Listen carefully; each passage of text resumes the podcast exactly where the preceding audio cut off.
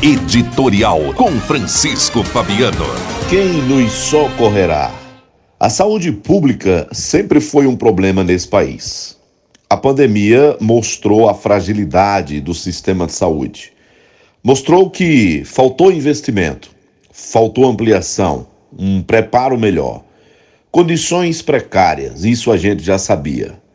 Se investiu milhões e milhões em estádios de futebol em detrimento de hospitais, postos de saúde e uma melhor valorização do profissional.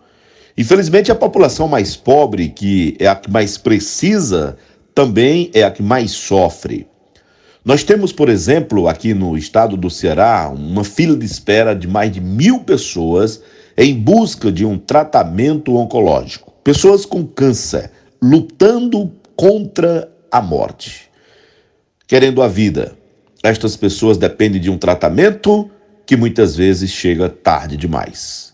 O que é mais triste ainda é que nessa fila existem crianças, centenas e centenas. Também pela deficiência do sistema de saúde, elas não são contempladas a tempo com um tratamento que permita lhes dar esperança e viver.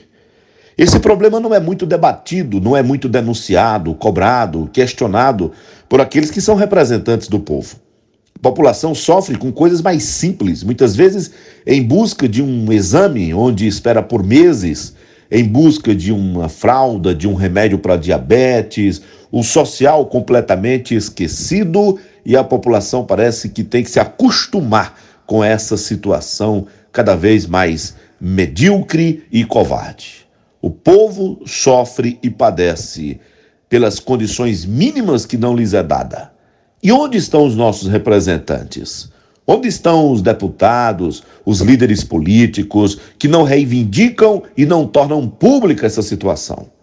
Nós estamos à mercê realmente a cada dia da boa vontade de cada um deles. Quem nos socorrerá?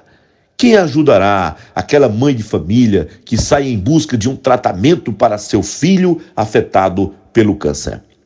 Quem ajudará aquele pai de família que busca desesperadamente um simples exame ou talvez uma cirurgia e espera meses na fila de espera, o que é profundamente lamentável? Nós temos uma situação caótica e é preciso que as pessoas se levantem e defendam os mais pobres, aqueles que mais precisam realmente da saúde pública. A situação não é fácil, mas num país onde se valoriza mais o entretenimento do que o bem-estar das pessoas, não é de se admirar.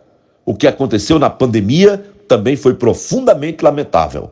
Com os muitos recursos que vieram, prefeitos, governadores, hospitais poderiam ter melhorado o sistema de saúde para amenizar o sofrimento das pessoas, o que infelizmente não aconteceu. Editorial com Francisco Fabiano.